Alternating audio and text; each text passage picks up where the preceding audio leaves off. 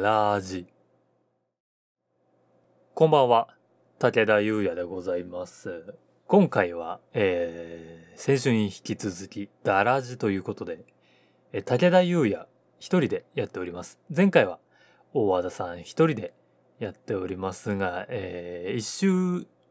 ごとにね、今回は2週連続で1人ずつ春休みをもらうということで、先週武田はお休みさせていただきましたので、その代わり今回は武田一人で大和田さんお休みでお送りしていきます。66回でございます。えー、5月14日配信って言いましたっけ？あー、なんかあれですね、普段から自分で言ってるはずなんですけど、こう一緒に話す人がいないとリズムが狂うというか、どこまで話したのかとかわかんなくなりますね。なんか全部自分で考えないといけないというか。あの、普段こうやってベラベラ喋ってると途中でね、大和田さんが何かしら、えー、打ち合わせで全く言ってないことを、えー、ぶっ込んできたりするんですが、今回はそういうものが全くなくて、えー、ちょっと不安というか、どこまでこのオープニングトークを続けようかななんてのを考えながら話しておりますが、オープニングトーク、えー、最近は恒例になりました。あちらのコーナー行きましょうかね。武田の家業と他業を、期待用のコーナーでございます。えー、先週ですね、武田の他業家業の話なんですが、大和田さん一人でやってくださいましたので、それに答えないといけないでしょう。えー、これですね。魔術師、魔術手術中というこれ言える人いんのかな？もう言わせないようにしてますもんね、これは。これはね、あの、先週一応配信された時に聞いて、まあ多分これ来週分武田がやるんだろうなと思いながら、一応ね、本来の形式に沿って練習はしないでおいたんですよ。これはなるべく一発勝負でいきたいなと思いましたので、えー、行ってみます。これを早口で3回ですよね。今回採点する人はいませんが、えー、なるべく滑らかに行ってみたいと思います。いきます。魔術師魔術手術中、魔術師魔術手術中、魔術師魔術手術中。ああ、もうダメですね。いや、これは36点だ。大田さんいかがですか ?36 点じゃ甘いですかね。さあ、どのくらいの点数をつけてくれるのかは、来週、えー、またダダラジが平常運転に戻った時に聞いてみましょうかね。えー、皆さんはいかがでしょうか？何点をこれ武田につけますか？はい。ということで、一人でやってまいります、ダラジ、えー、66回スタートでございます。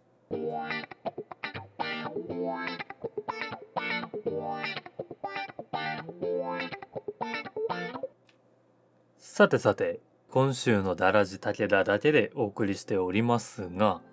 先週のダラジ皆さん聞かれましたか？大和田さんがね2つぐらい企画を持ってきていて聞いてみるとねなんかあれ？大和田さん一人でやるのってなんかこれ初めてじゃなかったような気がするなと思って。あというのもあの大和田さんがあの普段武田がいろいろやってくれてるから進行がままならないみたいに言ってたのなんかこれが初めてじゃなかった気がするんですよねと思って思い返してみたらあれですね。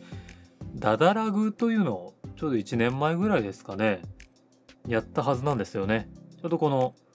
えー、去年も緊急事態宣言が発動発令、えー、宣言された頃でこのダダラジの収録が本格的にオンラインでやり始めるようになったきっかけといいますか、になった企画でしたね。これ普通にオンラインで収録すればいいのになぜか先行後攻を決めて、先行が、え高校が喋る間をあえて開けて、一人で喋るっていうのを録音した後、え高校がそれに対してその録音を聞きながら後撮りで収録をするというちょっと変わった企画をやったんですがその時ですね確か大和田さんがわたわたしててで武田君がいないとうまく喋れないなみたいなことを話してたんですがやっぱりその時に比べるとねこれまで生放送も何度も繰り返したりとか、えー、ゲストをお呼びして回していただいたりとかして大和田さんは自分でそんなことないみたいに言うかもしれないんですが本当になんか綺麗にまとまったラジオだったなと。ね良かったですよね。しっかり企画も持ってきていてオンライン展覧会のすすめなんていうね本当に聞いてて楽しいというか興味が湧くラジオ前としたというかね。いいラジオでしたよねあれ。やっぱ大和田さんの声ってねラジオ向きというか聞いてて心地いいんですよね。何なんでしょうねあの高い声と判断するにもちょっとおかしいしだからといってこう低いだけの声っていう感じではなくてその行ったり来たりでもありつつ同時に高い声と低い声が出てるというか不思議な声色をしているんですよね。何なんでしょうね。あれを富坂さんはあの脚本家の富坂優さんはホーミーな声なんていう風に表現していましたが、えー、ホーミーあれでしたっけ？モンゴルとかの独特の、えー、歌唱法というか発声法でしたっけ？あの2つの音を一緒に出すみたいな感じでしたねまさにそんな感じで若干ハスキーというかウィスパーな声が乗りつつあの軸となっているのはちょっと低めというかクールな声が乗っているっていう。あれが大和田さんの独特の持ち味といいますかね。聞いてて心地よくなる声ですよね。さあまあ先週の感想はこの辺にしましてですね。今週武田は何しようかと思って大和田さんみたいにねちゃんとした企画を持ってきてないんですよ。えー、ダラジ武田会でございます。ダラジはね、えー、これが初めてじゃないんですよね。これは去年の夏頃でしたっけね。確かその辺りだったと思います。大田さんがちょっと舞台のお仕事であまりにも忙しくてちょっと収録する時間がないなということでまあ前々から大田さんちょっと時間なさそうだったら武田一人で撮りますよみたいな話をしてて。実際にやったのがそのダラジこれ何回でしたっけね。もう覚えてないけど本当ダダラグの後の45回やった後ぐらいじゃないですかね。武田一人で。確かその大和田さんのいいとこ悪いとこみたいのを言った覚えがあるんですが。それからだから半年か下手したら1年ぐらいですか。もう一度ダラジをやる時が来るとは思っていませんでしたね。今日は、えー、大和田さんについての話みたいなのはもうそのダラあダラジ第1回でやってしまったのと先ほどお話ししたのでねだいぶもうなんか出尽くしたじゃないですけど辟易としてるんじゃないかなと思って聞いてる皆さんもね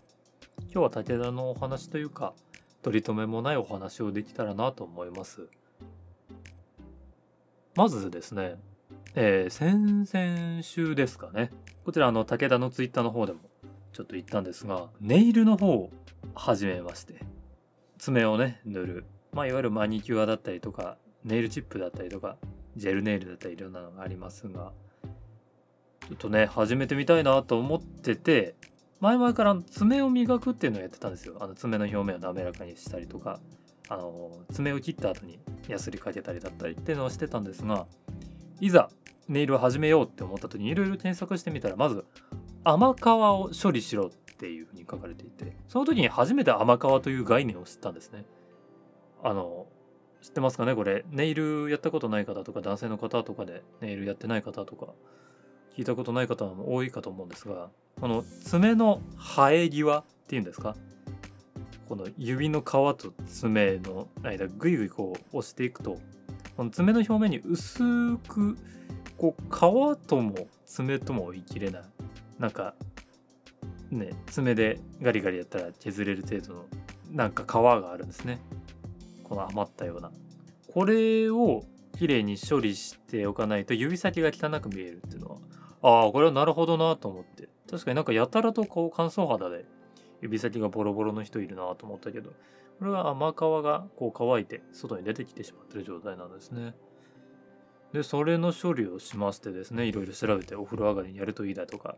お湯をつけてやるだといいだとか綿棒を使えだとか甘皮用のニッパーあるぞとかいろんなのを調べてですね武田結構あの形から入るタイプで、えー、甘皮切る用のニッパーねこれこちらは買ったんですよ一回ねその爪切りとか爪切り用のあのやら柔らかいハサミとかでやってみたんですがまあちょっと届かないというか切りにくいってことで買ったらねこれはいいですね。ちょっと甘皮処理するためだけにちょっとニッパー買うのどうかなと思ったんですが、まあ、そこまで高いものでもなかったんでやってみたんですがこれは本当に印象が変わりますねっていうの。今までその爪の表面を磨くピカピカにするぐらいしかやってなかったんですがこれやると本当に指全体のそれだけで指全体の印象が良くなるというか。ここねあのついでにそのネイルやろうと思って爪もちょっと伸ばしててあ爪の整え方なんてのもね調べたんですよ。あんまり丸くしないでこう平ために伸ばして何て言うんですかねこの四角で若干 R のかかった長方形みたいにするっていう。あんまり普段爪短めにする人はわからないと思うんですが是非ねちょっと調べてみていただいてよろしければあのネイルの沼にはまっていただけるといいんですがそれでいよいよですね先々週前々からそのツイッターで見てブックマークしておいた5分ネイルというねこちらあの京都の顔料なんかを作っていた老舗のメーカーがですねそのネイルだったりハンドジェルクリームだったりっていうのをいろいろ出している会社がございましてそちらを通販で取り寄せたんですよ。とりあえずトップコートと、えー、自分の好きなターコイズブルーのような水あさりという色をね塗ってみたんですけどこれは楽しいですね。いやーハマります。これもう一発で塗ってる最中からハマりました。これはもう楽しい。本当に。見てて綺麗だし。でねこれ塗り両手塗り終わった後にその日一日中というその次の日ぐらいまで休みだったんですけど。見ちゃいますね。これもう可愛くて見ちゃう。ずっと見ちゃう。なんかこうタイピングのお仕事だったりとか、えパソコンでいろいろ作業とかしてるとあの視界の端に映ってねはたとちょっと待ち時間があると見ちゃうんですよねこれ。しかも結構うまく初めてにしてはうまく塗れたんじゃないかなと思って。好きな色ってのもあったね。これ単色でしたけど今回は。そのね5本指あるうちの薬指だけ補色にしてみたりとかしても楽しいかなと思って。これは沼ですね。いや本当に楽しい。あーでこの見ちゃうなっていうところからねちょっと思ったのがよく喫茶店だったりとかね。ファミレスだったりとかでよくこうなんか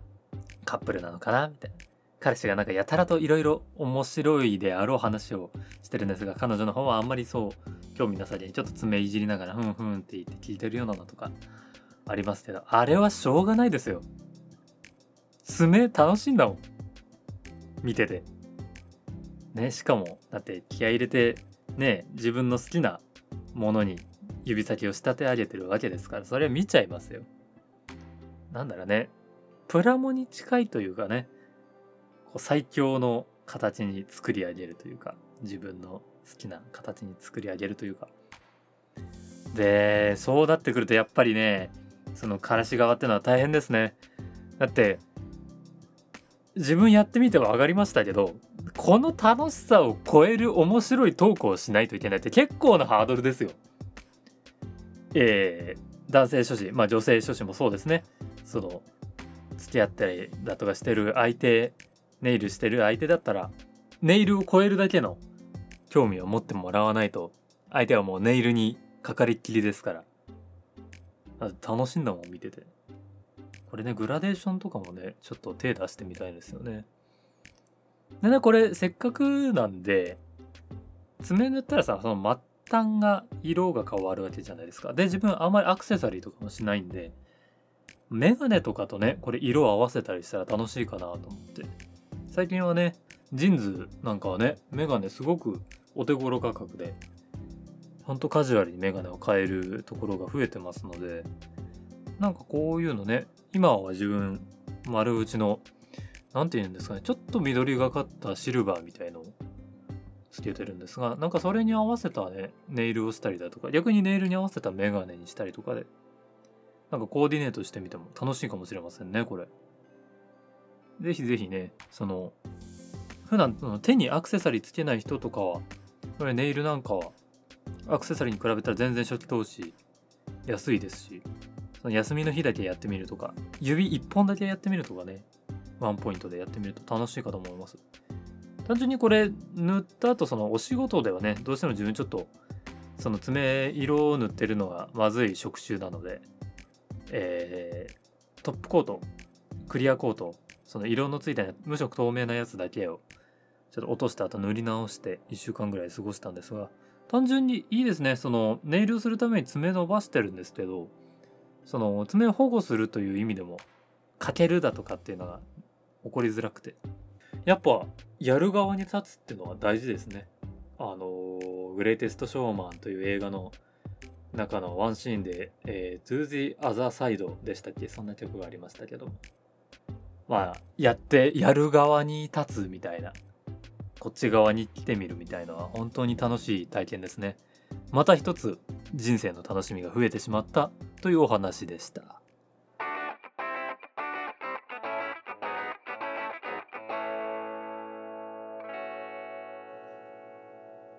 人生の楽しみで言うとあれですね。皆さんお茶漬けってどんぐらいの頻度で食べてます？自分は週に1回か2週に1回ぐらいのペースで必ずお茶漬けは食べてるんですが皆さんお茶漬けってどうですか？最近ちゃんとお茶漬け食べてます？大体こうお茶漬け海苔の元を食べたのが一番新しい記憶なんて人も多いんじゃないかなと思って。これねあの大和田さんいる2人での時に話そうかなと思ったんですがあまりにもたわいないんでちょっとここで話してしまおうかなと思って。どうですか？皆さんお茶漬けと向き合ってますか？自分お茶漬けが結構好きであのちゃんとあのなんだろうご飯熱々のご飯にあの煎茶でも入れて渋めのね煎茶でも入れてで梅干し1個なんか小さい小皿に乗せておいてあのかじりながらサラサラとしたお米を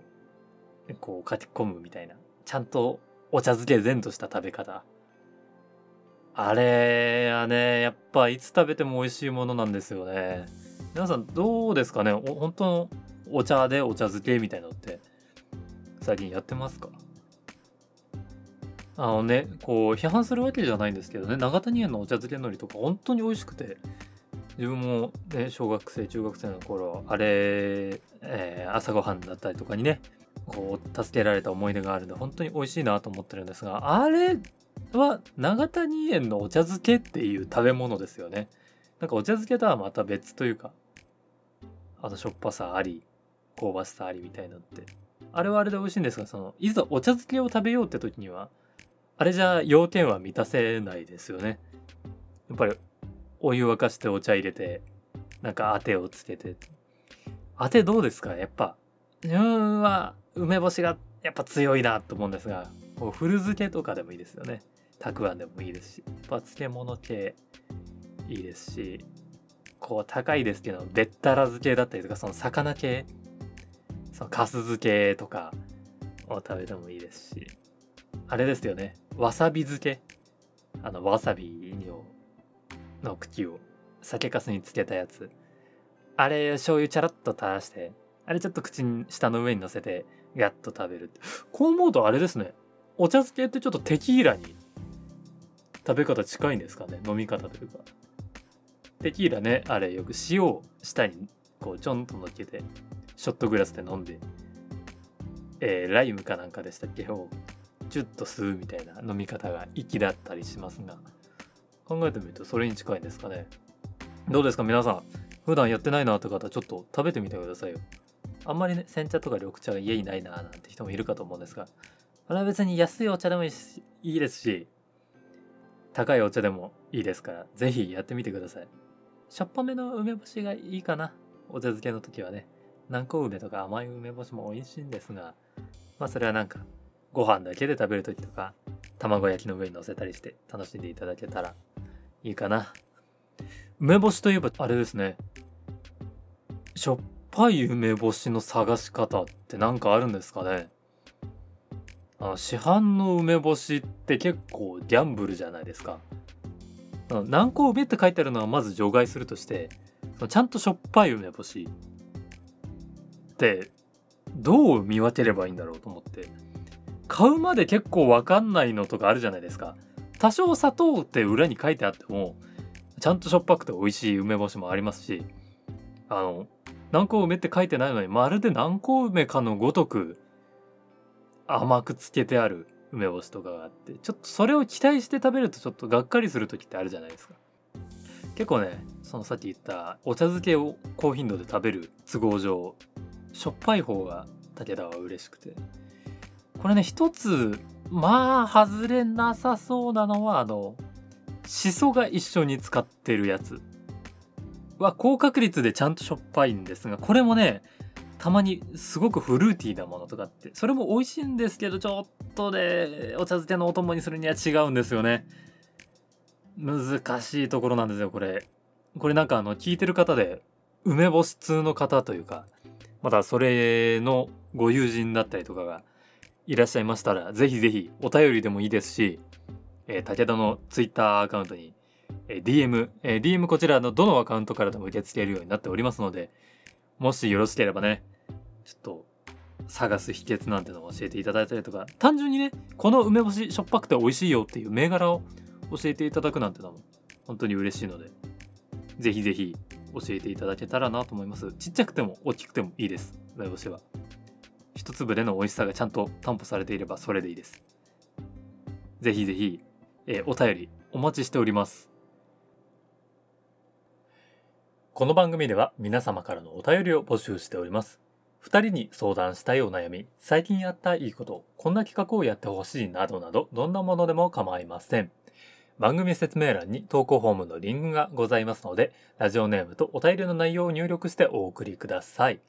また、ツイッターでハッシュタグ、ダダラジをつけて感想などをツイートしていただけますと励みになります。ぜひぜひご活用ください。皆様からのお便り、ご感想をお待ちしております。さあ、ということで、今週はダラジということで、武田だけでお送りしたんですが、えー、ダラジに際してですね、いろいろお便りを募集したんですが、えー、うちの2通が大和田さん宛てで紹,、えー、紹介というか応募をくださいまして。聞いたんですがあれ熱いですね。その以前お便りそのお送りくださった方でこういうお便りを送ったものです。その後こうなっておりますみたいのをね小和田さんに送るという。なんかいいですねああいう展開。しかもそのその後こういう展開になってますみたいな話も聞けて。ねなんかそういうのも随時募集しておりますのであの相談したものです。あの後こうなりましたみたいな話ってねあんまりそのお便りって一回こっきりで悩み相談で終わっちゃうじゃないですか。その一方通行というか。ねこのなんだダダラジまだリスナーが少ないってのもあってこの双方向性みたいのは生きてるなというか、まあ、普段あんまりその10回の刻みでしか生放送をやってない分このどうしてもねあの一方通行になっちゃうんですよね。収録で配信という形にしている以上。これがね若干こう時間を置いて双方向にしてるというのは手紙のやり取りのようでちょっと楽しいですね。でやっぱいいですね。時間が経ってこうなってますみたいな話で、ね、ちょっとねあの反省しないといけないのはあのお便りの方でね、えー、武田の熱い回答でなんか終わってしまった回なんていう風にちょっと言われまして。あれはね本当にすみません。えー、なんか悩みの回答にはね早々になんか答えてしまってその後本当に武田の自分語りで終わってしまって本当に申し訳ございません。あちらはですね、えー、前半の方大和田さんが真摯になって考えてくれたのをいろいろと参考にしてくださったらないいかなと思います。え武田はねかなりこの辺りとても思想が強いというかねあの告白は暴力であるとかっていうのが、えー、いかがでしたでしょうか？武田優也のダラジ、えー、30分近くお付き合いいただきましたが、えー、そろそろお別れのお時間でございます。えこれをね大和田さんが聞いていてまたうるせえなって思ってるんでしょうねこれね。また来週分を収録する時にいろいろ言われるかもしれないんですがまあそれはある種楽しみというかねこの辺もね、ダラ、ダダラジの真骨頂というか、醍醐味というか、ダダラジの味ですかね。武田がのらりくらりと喋っているのに対して大和田さんがうるせえなというのが、えー、なんというか、流れになってきてますね。1年と少しやってきて。なんか、それが落ち着く感じになってきましたね。また来週からはダダラジということで、大和田、武田2人で空読みでやっていきますのででね今回66回ですのであと4回ぐらいしたらまた生放送の機会がやってまいりますのでその時はよろしければ、えー、リアタイしていただいてコメントをいただければ嬉しいかと思います。さあそれでは今週のお相手は武田優也でございました。また来週ダダラジでお会いしましょう。おやすみなさい。